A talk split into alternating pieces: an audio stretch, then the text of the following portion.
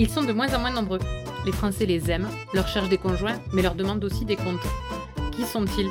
De quoi est fait leur quotidien? Pourquoi exercent-ils ce métier? Et d'ailleurs, est-ce vraiment un métier? Les agriculteurs nous nourrissent, façonnent nos paysages. Pour mieux les comprendre et mieux apprendre à les aimer, on va prendre le petit déjeuner avec eux et essayer de mettre nos pieds dans leurs bottes.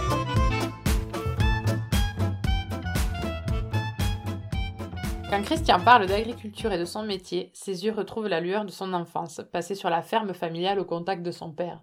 C'est à ses côtés qu'il a appris son métier, et c'est lui qui lui a transmis l'amour de la terre, de sa terre du Lévézou. Et dans cette famille déracinée, cela a une importance viscérale.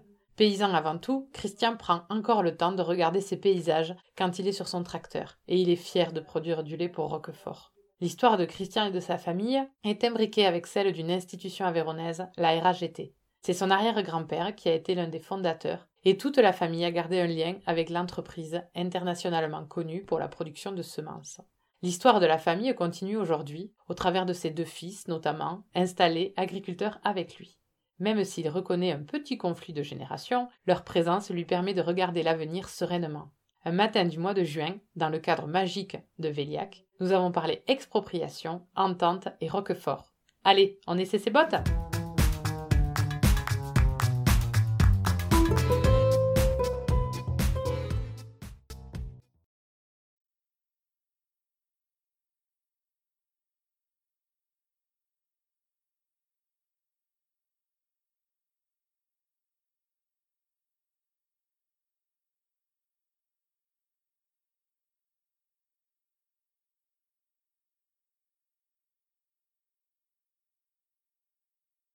Bonjour Christian. Bonjour Mathilde. Est-ce que tu peux nous dire qui tu es? D'abord, je te souhaite la bienvenue sur notre exploitation. Merci beaucoup. Euh, je vais te faire un petit peu d'historique si tu veux. Alors, cette exploitation, c'est mon grand-père et ses trois fils dans les années 50 qui l'ont reprise suite à la construction des barrages de Parlouk qui mmh. avaient en partie noyé la ferme, la ferme familiale. D'accord. Donc, à partir de là, ils se sont installés sur cette exploitation. Et aujourd'hui, c'est la quatrième génération qui prend le relais puisque j'ai le, l'honneur et la fierté que mes deux fils aient choisi ce métier. Donc euh, tous les trois, tous les trois, on est aujourd'hui sur cette exploitation. Voilà. Ok. Et alors qui tu es? Alors je m'appelle Christian Singlar et j'ai un peu plus de 60 ans.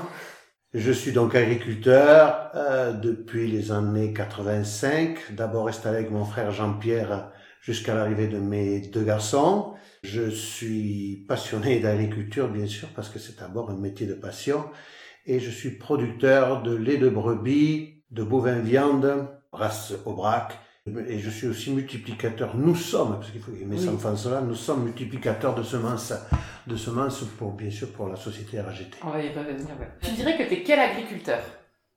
Euh, Agriculteur passionné.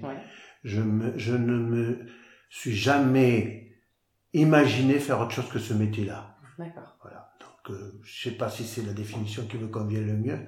Je suis un passionné, amoureux de ma terre, amoureux euh, de mes animaux que j'élève, euh, amoureux de mon métier, amoureux de tout, le, tout ce qui entoure le métier d'agriculteur. Et alors la question rituelle, comment elles sont tes bottes?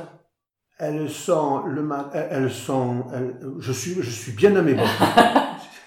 je suis bien à mes bottes, elles sont parfois un petit peu plus sales que d'habitude, mais je suis très bien à mes bottes. Ok. On va juste repartir du début. Est-ce que tu peux nous raconter à quoi elle ressemblait ton enfance justement dans ce cadre Ah ben mon enfance, elle s'est déroulée, elle s'est déroulée bien sûr sur sur l'exploitation de Veillac et, et, et avec mes parents, euh, avec mes parents et les salariés qui accompagnaient mes parents mmh. dans leur exploitation. Donc j'étais euh, j'étais du matin au soir euh, avec eux euh, dans les bâtiments, dans les étables, dans les bergeries. C'était quoi tes jeux Dans les champs. Les jeux, c'était quoi euh, vos jeux avec, euh, avec tes frères et sœurs Ah ben on avait tout, on avait des petits tracteurs où on s'amusait à ferme comme tous avec euh, avec nos vaches et nos moutons. Ouais. Okay. Est-ce que jeux. vous aviez chacun votre brebis euh, Non, pas spécialement. Non, non, non, non, non. Il y en avait qui étaient partageait. Plus, qui étaient plus matériels, d'autres plus animaux. Non, non, étiez, non, non, non, on s'amusait. On s'amusait beaucoup avec mes cousins parce que j'ai ma famille. Mon père avait huit frères et sœurs. Ah et tous étaient agriculteurs pratiquement apparents. Donc, Donc euh, mes cousins germains, euh... nous étions 25 ou 27 cousins germains et, et les dimanches quand on se retrouvait sur la ferme familiale du Cossonel, ferme native de, mes, de mon père, eh ben, on, joue, on jouait ensemble. euh, on jouait ensemble. D'accord. Euh, et adolescent alors, comment tu, comment tu évolues de cette enfance Oh, adolescent, mon, mon, mon idée c'était d'être agriculteur, donc j'allais à l'école, j'étais pas le plus assidu, mais bon, je suivais normalement ma scolarité jusqu'à jusqu'à mon passage à la ROC que Mm. j'ai fini dans les années 60, ouais, 80, D'accord. 80. Du coup, t'as eu quoi comme diplôme le, le plus haut? Le bac, j'avais un bac des primes. D'accord. Qu'est-ce que c'était? C'est choquant, hein, un bac des primes. Mais c'était un bac scientifique, c'était un bac D avec des options agricoles. D'accord. Et puis après avec un BTA pour compléter, pour pouvoir m'installer. Quand t'es sorti de tes études, tu t'es installé tout de suite Non, j'étais salarié d'abord. D'accord. Salarié de mon père. D'accord. T'as goûté au, au salariat. J'étais salarié de mon père jusqu'en 1985, date à, l'é- date à laquelle mon frère est revenu sur l'exploitation et nous avons pris le relais de mon père en, en nous installant en GAEC. D'accord.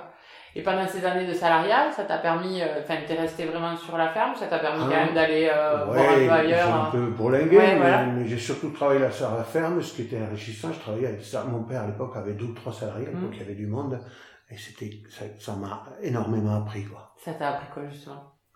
Le travail en groupe, Mm. le partage des tâches, la dureté du travail aussi, Ouais. parce que dans les années 70, quat- dans les années 80, le métier physiquement était pas, était, était quand même pas ce qu'il est aujourd'hui. Et voilà, mais ça m'a conforté dans ma passion pour ce métier. Justement, cette passion, comment... euh, Alors souvent, les passions, ça s'explique pas, hein, je suis d'accord, mais je vais quand même te poser la question. comment est-ce que tu... Enfin, tu l'analyses et comment est-ce que tu l'expliques? C'est quoi qui vraiment est viscéral dans ton lien à l'agriculture, selon toi? Je crois que c'est la, terre, c'est la terre, c'est l'exploitation, c'est, Mm. c'est, c'est le passé, c'est ce qu'ont construit mon grand-père et ses, enfants, et ses fils à l'époque. Parce que voilà, c'est, comme je dis souvent, euh, on n'hérite pas la terre de nos parents, on, on l'emprunte à nos enfants. C'est cet Exupéry qui, qui, le- qui, le- qui l'écrivait dans le Petit Bresse, et c'est ce qui me guide. C'est- la passion et l'amour et l'attachement profond à cette exploitation, à ma région et à mon département. D'accord. Tu as dit que la ferme historique, elle avait été euh, En inondée, partie, en partie inondée. Enfin, comment il l'avait vécu, ta famille? Ça avait été dur, très Ouais. dur. Ça avait été très dur parce qu'ils ont noyé une centaine d'hectares, c'est Mhm. un fait, mais ils ont aussi noyé La la maison d'habitation. Et il ne restait que quelques communs qui ont été transformés en camping. Après, c'est le camping du Cossonay. D'accord. Voilà. Ouais. Donc, ça a été très dur.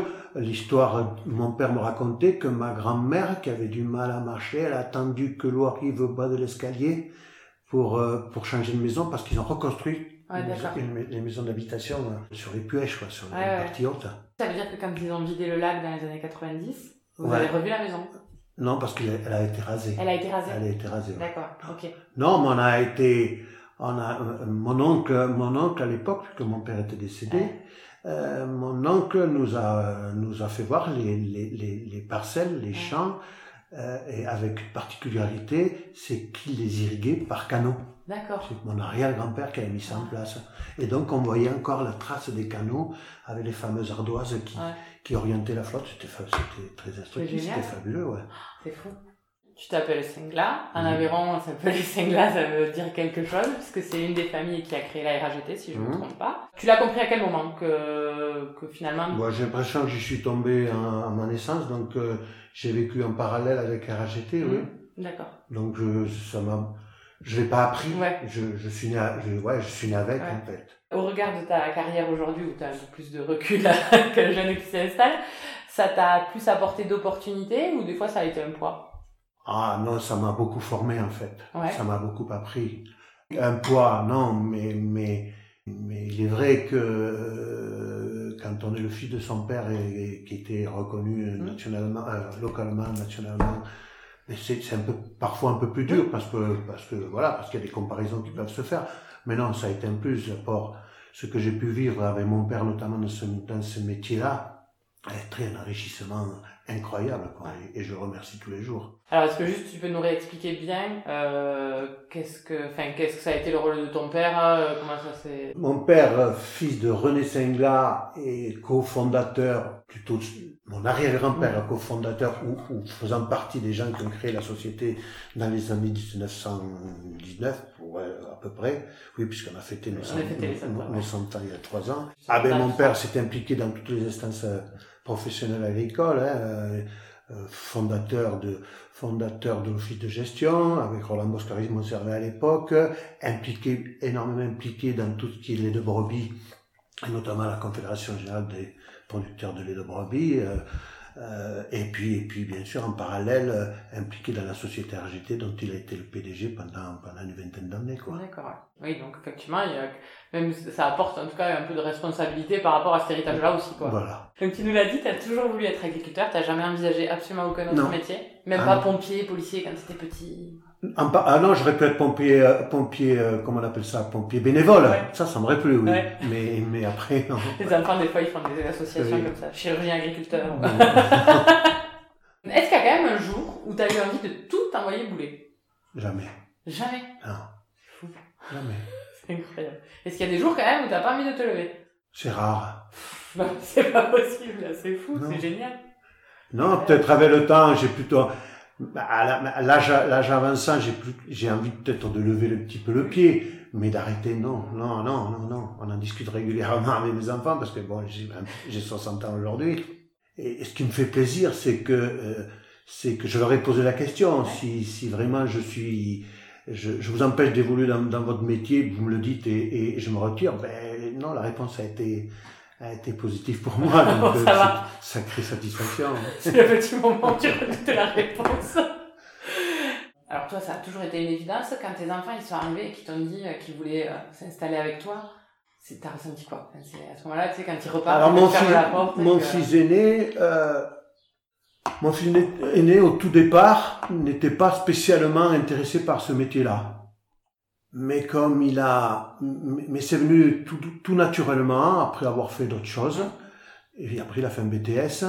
Et, et puis un jour il a dit, euh, il, il m'a posé la question, il a posé la question à moi et mon frère, puisque j'étais engagé Ouais. avec mon frère, s'il pouvait revenir sur l'exploitation. Donc, euh, donc c'était tout naturellement, Ouais. oui, puisque nous, nous, nous, la transmission de l'exploitation, elle, elle fait partie aussi de, de, de ce que l'on attend, quoi, de, de, nos, de nos ambitions, hein, pour, pour poursuivre tout ce que, tout ce que les générations précédentes Mm. ont mis en place.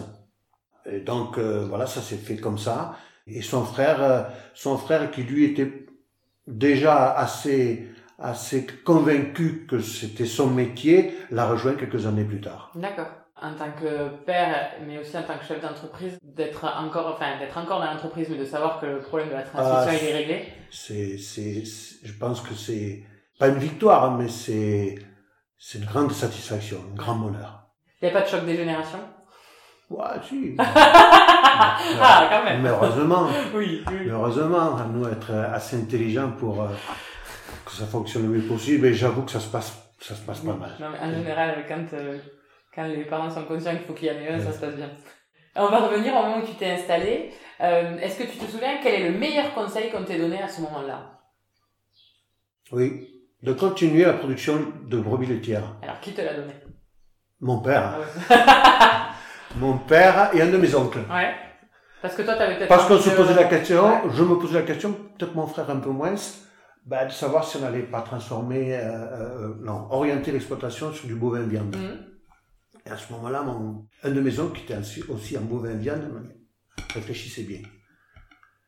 Ouais. Et on ne regrette pas Ah aujourd'hui. bah c'est sûr. On ne regrette pas aujourd'hui. C'est sûr. Vous avez plusieurs activités. Est-ce qu'il y en a une sur laquelle tu, enfin, que tu préfères faire euh, entre la multiplication, les ovins lait ou le bovin viande? Est-ce qu'il y a par on, a, euh, on, a, on arrive à, à nous partager les tâches, mais, mais chacun d'entre nous s'intéresse à chaque production. Alors, euh, j'ai un de mes fils, l'aîné, qui est plus bovin viande, Mhm. mais il est tous les jours à la bergerie. Oui, bien sûr. Euh, mon fils cadet est plus élevage, mais celui qui a la responsabilité de l'alimentation du troupeau le Ouais. lait- le lait. Euh, donc euh, les tâches sont partagées, elles euh, elles sont pas cloisonnées. Ouais. Donc euh, ça se passe comme Ouais, ça. vous arrivez à travailler tous sur toutes les parties. et, euh, le fait de faire de la multiplication de semences, en Aveyron, on est quand même plutôt sur un territoire d'élevage. Donc euh, la production végétale, souvent, elle sert uniquement à, à nourrir le, Ouais. le troupeau. Est-ce que du coup, ça t'a appelé d'autres compétences qu'il a fallu que tu ailles chercher Ah. ailleurs? Comment vous avez développé cette compétence-là?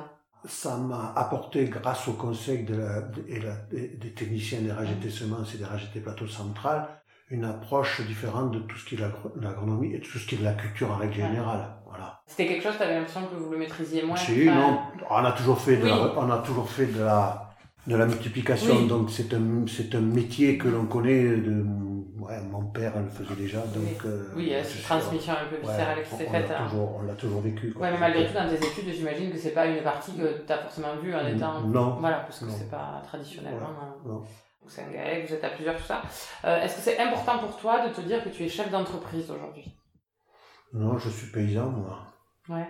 Je suis paysan, donc les paysans sont, sont tous des chefs d'entreprise peu importe, peu importe la, la, taille de leur exploitation, ce sont des chefs d'entreprise, il faut, être il faut avoir des compétences euh, complètes pour être, mm. pour être agriculteur. Hein. Sur la production de lait Roquefort, euh, ça veut dire, euh, au, enfin, au sein du GAEC et pour toi plus personnellement, ça veut dire quelque chose de produire pour un signe officiel de qualité? Ah oui. Alors ça veut dire quoi? Ben, la, la, la, grande force de notre département, c'est la diversité de ses productions, ce qui fait la richesse de notre, de notre, pays, mais c'est aussi le fait qu'on a su, se démarquer. Il y a Roquefort, mais il y a, il y a, le Vaud d'Aveyron, mm. euh, il y a les différents labels en il y a Jeune Montagne, mm. enfin, il y a tout un tas de, tout un tas de productions qui, mais c'est extraordinaire. Donc, euh, moi, ce que je souhaite, c'est que les nouvelles générations en aient conscience et qu'elle fasse euh, qu'elle fasse tout ce qu'il faut pour que ça se maintienne quoi, que ça se développe. Ouais. Dernièrement, ils ont constaté que la, la, consommation de produits sous signe officiel de qualité est en baisse. Si tu devais faire passer un message tu vois, aux gens qui, enfin aux consommateurs, par rapport à, au fait que tu produises pour Roquefort, ce serait quoi? Bah, J'espère que c'est conjoncturel, hein, qu'il y ait quand même au problème économique actuel, hein, la pandémie, aujourd'hui la mm. guerre d'Ukraine. Après, j'ai pas, j'ai pas, j'ai pas de conseils à donner aux gens. Je, je sais ce que nous produisons dans mm. nos exploitations, dans notre département, peu importe les signes, que ce soit du bio, que ce soit, eh ben, c'est, c'est gage de qualité gage de, et gage d'avenir pour la région aussi. Ouais. C'est quoi la première décision euh, stratégique que tu as prise quand tu t'es installé? J'ai construit une bergerie avec mon frère. C'est pareil. en effet, c'est assez stratégique. On a construit une bergerie parce que mon père avait construit la sienne en 1957. Et donc, euh, bah, il fallait, il fallait renouveler, euh, il fallait l'adapter au, l'adapter à l'agriculture qu'on allait mettre en place. Est-ce que tes enfants ont construit leur bergerie quand ils sont arrivés? Non, mais ils l'ont bien modernisé. D'accord, ils ont quand même mis leur patte à la bergerie. Ils l'ont bien modernisé. Et, donc, euh, ouais, ça, ça suit son cours, quoi. Ça, Le développement est là, ouais. il est beaucoup plus difficile aujourd'hui. Ouais, pourquoi? Ben, Parce que ça coûte très cher. Ouais. T'as l'impression que ça vous freine dans vos projets? Ah oui. Ouais. Oui, oui. Bien sûr, ils ont des projets, mais qui, ben, qui sont en attente du fait de, du fait de l'augmentation des charges, du fait de, la moins bonne rentabilité des exploitations euh, aujourd'hui. Ce serait quoi euh, vos projets là sur le GAEC? Aujourd'hui, leur, leur projet, parce que je dis leur projet maintenant. Oui, bon, c'est C'est une automatisation de l'alimentation du troupeau. D'accord. Voilà, c'est ça le projet. C'est pas de changer le tracteur, hein. Non, mais ça aurait pu être de changer le système de traite. Enfin voilà, d'accord. Ça, ça, a été, ça, ça ils l'ont fait à, il y a quelques années quand ils se sont installés. Quand tu t'es installé, est-ce que tu as un moment où tu t'es dit, ça y est, c'est un peu comme Sarkozy se rasant le matin, ça y est, je suis agriculteur Ou est-ce que tu as l'impression que tout ça, ça s'est fait très naturellement je suis né paysan et agriculteur, donc j'ai pas eu, je me suis jamais posé ce genre de questions. Vrai ah non. Il n'y a pas un moment où tu t'es dit, voilà, ça, ça, ça, c'est sur mes épaules, quoi, là, la décision ou... Ah non, parce que j'ai eu la chance d'avoir travaillé avec mon père et, et, mon frère Tout pendant. Très ah oui, oui, puis j'ai 35 ans avec, avec mon frère, avec qui je m'entends toujours très bien, pour, euh, qui, a, qui, a, qui, est toujours agriculteur, mais quand à l'arrivée de, de, mon second fils, j'ai dit, bah, il faut, il faut lui laisser la place. Et, et, comme il avait une autre exploitation par, par ailleurs, il, il s'impliquait davantage sur notre exploitation, tout en conservant pied à terre, bien sûr, ce sa propriété familiale à laquelle il est très attaché et, et qui continue en partie d'exploiter. Donc non, moi, moi, non, pas eu, on a partagé avec mon frère, euh, on peut pas dire qu'on n'a pas eu de stress, mais, mais, mais, mais, voilà, à deux, on est toujours plus fort. Oui, oui, bien sûr. On a l'impression que tout s'est fait super naturellement, c'est fou. Enfin, c'est ouais, oui, non, mais c'est ce hein. sentiment. Ouais, mais c'est chouette. Si tu devais lui dire un truc à Christian qui s'installe en 1985, aujourd'hui avec le recul, tu lui dirais quoi? Ben vas-y, mon gars. Malgré la conjoncture, euh, peut-être on en reparlera, mais vas-y, c'est un beau métier et essentiel. On l'oublie parfois, même si, même si c'est depuis quelques mois, on a, on a, j'espère que ça va se confirmer, on a la sensation que qu'il y a une prise de conscience. Mais je dirais, vas-y, ouais, installe-toi. C'était quoi la conjoncture en 1985 quand tu t'es installé C'était quoi l'ambiance euh, agricole? Le département installait 300 jeunes agriculteurs par an hein, dans ces eaux-là. Donc, euh, donc il y avait tout à faire. Hein, euh, il y avait tout à faire. Il y avait besoin de production. On en a encore besoin, même si, même si c'est parfois décrié. Donc, euh, ouais, non. Sur les prix, ça se vendait bien, vous aviez des prix rémunérateurs, comment c'était? Dans lait de brebis, la, la production de lait de brebis, c'était, ça reste, même si c'est, si c'est pas ce que c'était, Mm. euh, la, la production phare. euh, Mm. Donc, il y a, un jeune qui s'est installé à lait de brebis, il n'y avait pas de souci, quoi. Ouais. Il n'y avait pas de souci.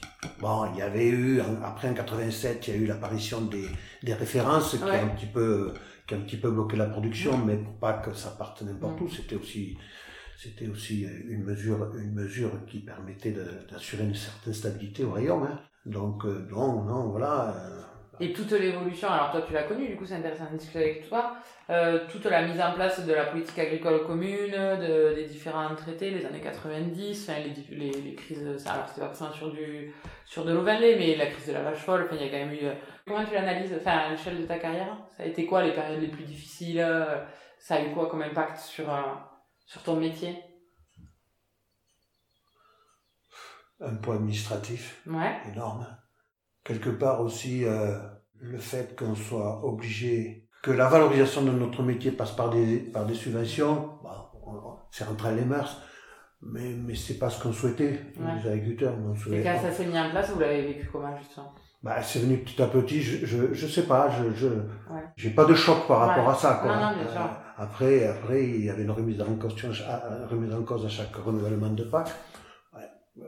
Je pense que le département s'en est toujours bien sorti, Mmh. que nos responsables, que nos responsables syndicaux ont fait, ont fait le job, hein, donc, euh, donc, euh, non, Ouais. pas de, T'as pas pas, de, vu de, pas vu, enfin t'as pas senti un moment un truc... non, euh, non, non, il y, a eu, il y a eu des contraintes supplémentaires, mais, mais, mais qu'on aurait anticipé nous-mêmes hein, par rapport à l'environnement, des choses Ouais. comme ça, quoi. et- mais qui vont dans le bon sens, mais, mais je dirais, on n'avait pas besoin de la PAC parce qu'on Oui. savait, on savait, nous, les efforts que l'on, que l'on avait à faire, Oui. mais que l'on faisait déjà. Oui, oui, oui, ça s'est fait naturellement aussi. Quoi, ouais. Ça a été, alors tu dis justement ça, cette partie-là, ça n'a pas été un choc. Est-ce qu'il y a un truc dans ta carrière dont tu te rappelles, un moment un peu, euh, un peu important où là justement ça a été, enfin il y a Ah, eu un que je changement réfléchisse parce que j'ai une longue carrière. Eh ben oui, non, mais on a le temps. Je sais pas si je, je le vis pas comme ça parce que j'étais j'étais impliqué dans les organisations agricoles donc je, je, je le vivais presque au quotidien. J'ai- Ouais. J'ai été longtemps administrateur à la Confédération de Roquefort. Mhm. Moi, je m'y suis beaucoup impliqué.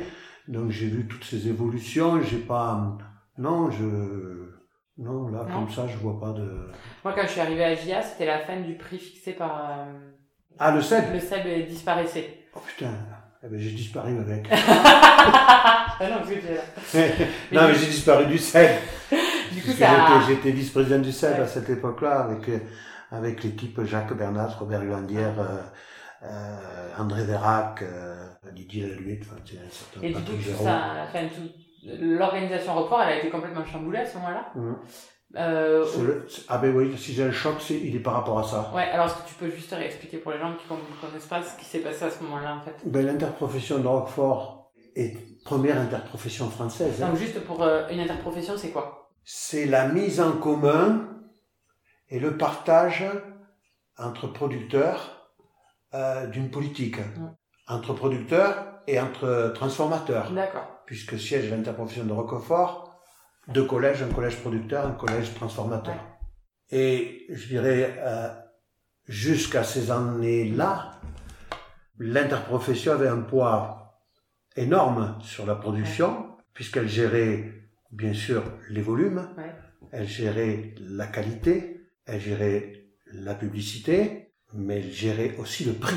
Ça veut dire que quand tu dis elle gérait la publicité, euh, les petites vidéos qu'on voyait avec le monsieur avec les moustaches à la télé, c'était... Ah non, ça c'était Société des Caves. D'accord, ok. C'était la publicité interprofessionnelle. D'accord. Et d'ailleurs, tu taperas pub Roquefort 97, tu reconnaîtras le gars qui l'a D'accord, on la mettra sur les réseaux sociaux du podcast. Et quand tu dis elle gérait les volumes, ça veut dire qu'elle c'était l'interprofession, donc les producteurs avaient les transformateurs qui disaient cette année il nous faut euh, 2 millions de litres de lait. Non, non, elle, elle, elle- elle gérait, elle gérait les, les, les, pas les quotas, les droits à produire. D'accord. Voilà, qui était parti sur une base qui était une référence de production de chacun et puis qui a évolué plus ou moins en fonction, qui a été bloqué un an, mais qui a pu, qui a pu évoluer. Ça, c'était géré par l'interprofession. Elle attribuait en fait à chaque exploitation une, Un droit à produire. Voilà, c'est ça. Et il fallait, il fallait réaliser ce droit à produire là. Oui, ou, ou pas. Et est-ce qu'on avait le droit d'en faire plus? Oui. Ok. Et mais Oui. par contre, il n'était pas payé. on Ah, avait il y avait, ça.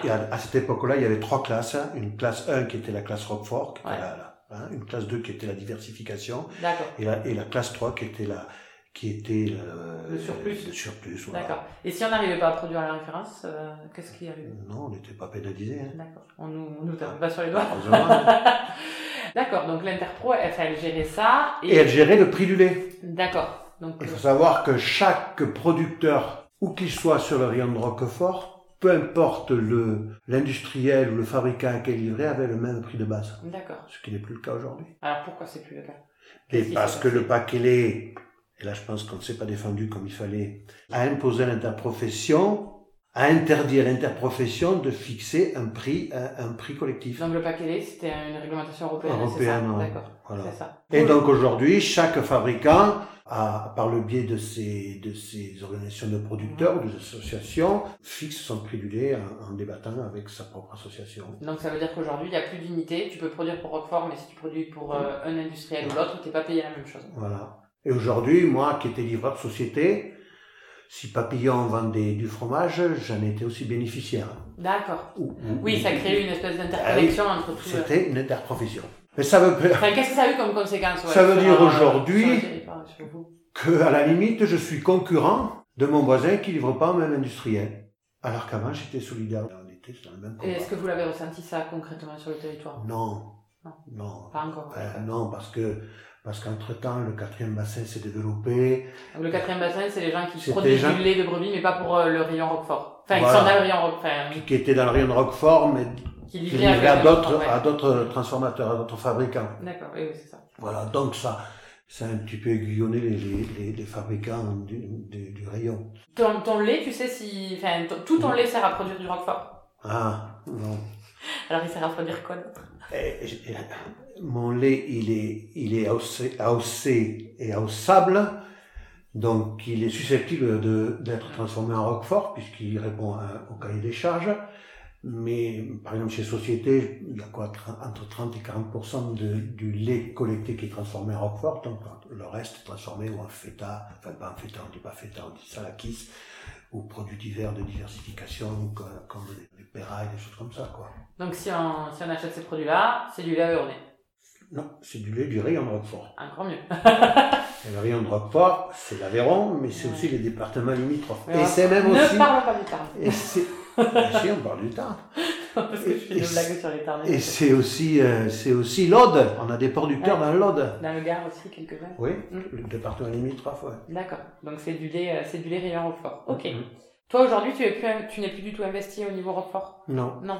D'accord. Non, j'ai été euh, pendant 20 ou 25 ans, je sais plus, donc après, euh, Pas- renouvellement de génération, c'est, important aussi. C'est pas un, ju- un jugement. Mais je me sens concerné en tant que producteur. hein. Ouais.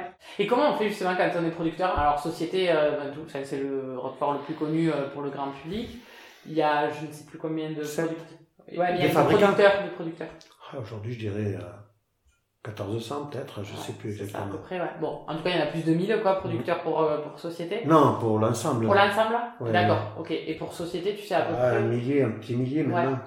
Et euh, comment on fait justement pour, euh, pour réussir à continuer à s'impliquer? Enfin, finalement, ça fait beaucoup de producteurs, quoi. Vous êtes. comment- Alors, Comment les fédérer? Ouais, et puis euh, euh, comment tu, te sens impliqué, mais en même temps, tu as une distance aussi, je sais pas. Enfin, une société, c'est un gros groupe, ça fait partie d'un gros groupe industriel agroalimentaire. Mhm. Comment tu réussis à faire cet amour du territoire, euh, finalement très ancré à la terre, euh, et à le corréler avec euh, finalement cette distance aussi par rapport à. ben, C'est pour ça que, que, pour ça que les syndicats locaux fédérés dans ce qu'on appelle la FRCEB à l'époque euh, faisaient ce lien-là. Ouais. Aujourd'hui, aujourd'hui c'est différent, c'est des organisations de producteurs qui sont reliées, qui sont rattachées à l'industrie et, et- et à l'interprofession. Donc, du coup, tu as l'impression que ça s'est distendu. Bah, c'est différent, ouais. Ouais, différent. différent. Après, après, comme je suis plus impliqué directement, euh, j'imagine que la vie dans les organisations de producteurs se passe aussi très Oui, bien. oui, ouais. non, non, c'est pas l'idée, c'est de pas de critiquer quoi que ce soit, c'est de comprendre. Si on revient juste un tout petit peu en arrière, ça fait maintenant, attends, 85, 37 ans que tu as installé. Euh, tu dirais que c'est quoi qui a été déterminant pour que tout se passe bien, justement? La bonne entente avec mon frère, Hmm. euh, bah, la- la- la- l'envie, la passion, Ouais. et aussi anticiper Hmm. et, et, et se former, s'informer, et s'appuyer sur des, sur des techniciens et, et des ingénieurs de, de bon niveau. La bonne entente avec ton frère, c'est quelque chose que vous aviez conscientisé, vous vous, êtes Non, dit, faut qu'on fasse. Ouais, c'était naturel. Non, mais des fois, c'est pas évident, Ouais, ouais. donc. euh, Non, non, c'est- non, on s'est même, on s'est même pas posé la question. Ouais, vous vous êtes jamais posé on, la deux était deux tempéraments différents, euh, on se connaissait par cœur, bien Ouais, sûr. bien sûr, ouais. Et donc, on- on- voilà. Donc ça s'est fait naturellement. Partage de, avez- partage de responsabilité, donc euh, donc il n'y avait pas de souci, quoi. Ouais. Est-ce que tu penses que ton père, notamment, quand il était là encore avec vous, il a posé les bases pour que ça se passe bien? ouais, l'éducation est, est à la base de tout, oui, bien sûr. Bien sûr. C'est un joli hommage à tes parents. Oui, oui, mais Euh, donc tu l'as dit, se former, s'informer, ça veut dire que tu as continué tout au long de ta carrière à faire euh, des formations, à rechercher de, la, de nouveautés, enfin de l'innovation? Ouais, ma chance, c'est que en étant très proche des RAGT, Ouais. j'ai pu être au, contact de gens de, de très beau, de, haut niveau et qui, tout naturellement, sans aller, sans aller à la recherche, mais à- au contact de ces personnes-là, ça m'a fait, ça m'a fait progresser, quoi. Ouais. Ça m'a, ouais. D'accord. Je dirais deux choses, RAGT et Confédération. C'est les deux structures qui m'ont permis de, de, d'évoluer. Les GIA, oui. ça n'existait pas les GIA, c'était le CDJA. Tu as dit plusieurs fois que tu avais euh, arrêté tes responsabilités au niveau de, de Confé, Roquefort. Enfin, c'est quoi maintenant tes responsabilités? Qu'est-ce qui, enfin, ce qui t'en reste? Et que c'est quoi tes Au niveau d'emploi, Non. euh, Non. de manière- Alors je suis aujourd'hui président des RAGT Plateau Central, Ouais. qui est une des deux sociétés du groupe RAGT, Mhm. dont je suis membre du conseil de surveillance et membre du bureau. Voilà, ça t'occupe un peu aussi. c'est l'essentiel. c'est l'essentiel. Je suis aussi administrateur de, du centre euh, du CER. Et voilà, et je participe aussi aux sessions de la Chambre d'agriculture. Et j'ai des relations euh, très étroites avec euh, les gens du syndicalisme et, et, et, et de la Chambre. Ouais. Puis ça se passe bien. Et RAGT, euh, donc tu l'as dit, c'est inscrit dans ton histoire familiale, tout est naturel pour toi. Est-ce que tes enfants, ils ont aussi ce lien avec, avec RAGT Oui, peut-être un degré moindre. Ouais. Un degré moindre parce que, parce que les exploitations, voilà, prend beaucoup de temps aussi et que, mais que, et qu'il faut pas brûler les étapes et qu'ils savent que d'abord il faut être agriculteur pour pouvoir, mais ouais, ils ont un attachement, ils ont un attachement à la société, ouais. Ouais. Bien sûr, puis j'ai des neveux et des nièces aussi qui sont partie prenante. Et puis, puis j'ai aussi une cousine qui s'appelle Sarah Sengla, Ouais. qui, et voilà, qui, qui est une passionnée de, de l'agriculture et du monde agricole et qui, qui s'implique aussi au sein des RAGT. Ce que tu disais, ton amour à la- de la terre, de territoire, ton attachement, et puis euh, finalement cette, cette tradition familiale, mais c'est presque dans vos veines d'être impliqué dans cette, dans cette société, impliqué localement aussi, est-ce que c'est un lien pour toi? Ah oui? Ouais. C'est quoi ce lien du coup? C'est qu'on fait le même métier, quoi. Ouais. C'est une des RAGT, c'est deux sociétés. Une RAGT RAGT Semences, qui a une, une vocation euh, euh, département national et international, et RAGT Plateau Central, qui a une, une, une mission régionale. C'est celle d'accompagner euh, techniquement euh, et par l'agrofourniture euh, les, les paysans de cette région. Donc c'est un lien très étroit, quoi. Ça fait partie des outils dont bénéficient les agriculteurs de cette région. Voilà, qu'on essaie de faire le mieux possible euh, en étant toujours à l'avant-garde de ce qu'il faudra être faire demain, quoi. Normalement, je dis dans 20 ans, tu t'imagines Ouais. où, mais elle fait un peu mal. Alors je vais te dire, dans 20 ans, je m'imagine. J'espère, j'espère être toujours là. Ouais, Voilà. bah oui. Après, c'est pas moi qui décide. C'est quoi les prochains défis là que vous allez devoir relever euh, Sur l'exploitation, ouais, sur l'exploitation tous les trois?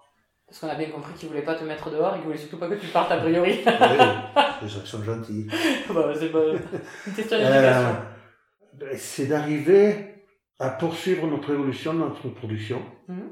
Euh, c'est d'arriver à, en parallèle, avoir une vie sociale euh, normale, le plus Ouais. normale possible, mais un métier quand même particulier avec Ouais. des astreintes. Euh, donc, euh, ouais, c'est ça les enjeux de demain. Et puis il y a des enjeux qui nous dépassent, c'est que, c'est que, c'est que les nouvelles générations puissent, puissent vivre décemment de leur, de leur, de leur métier. Et ça, et ça, en- en- en- pas de pays sans paysans, mais pas de paysans sans revenus. Et ça, je pense que c'est, c'est aujourd'hui une des actions principales que nous, que, que nous devons mener, mais qui ne dépend pas que de nous, Ouais. que de nous. Ça, c'est, Malheureusement, ça dépasse complètement le paysan Ah, sur sa ferme. ouais. Mais il faut que les gens soient conscients. Quoi. Ouais, Pas le monde agricole, le monde agricole en est conscient, mais que, les Que l'acte de consommation, c'est un acte ah oui. politique. C'est clair. C'est quoi ta relation au temps libre? Ma relation au temps libre. J'ai été joueur de foot jusqu'à 40 ans, Ouais. Ça, ça a été extraordinaire pour moi.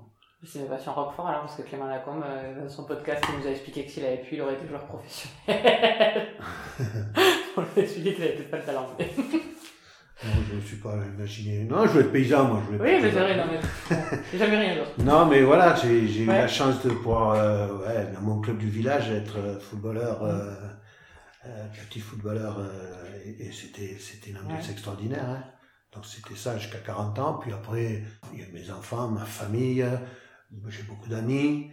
Et maintenant, vieillissant, je fais du vélo électrique, je connais Ouais. beaucoup. Quoi. Sur le Lézou, en plus, il faut ce soit électrique. Ah, hein, parce que mais, mais, mais, mais, mais ça me permet de découvrir ma région d'une façon différente. Et, c'est... Ouais. et là, et là, je perçois le progrès extraordinaire qui a été fait dans cette région, qui est général au département. Sur quel. Ah, mais dans l'agriculture, Ah. parce que moi je suis. Oui, mais façon, tu regardes les champs je, promène, hein. je regarde les champs, c'est extraordinaire ce, qu'on peut, ce qui a pu se faire. Aujourd'hui, il y a un haut niveau. Les agriculteurs de cette région à un haut niveau. Et Ce qui a été fait, c'est, magnifique. hein. Ça demande qu'à être récompensé, quoi. Par de la rémunération. Par de la rémunération, bien sûr. Est-ce que tu Et voyages de la considération. Oui. Est-ce que tu voyages?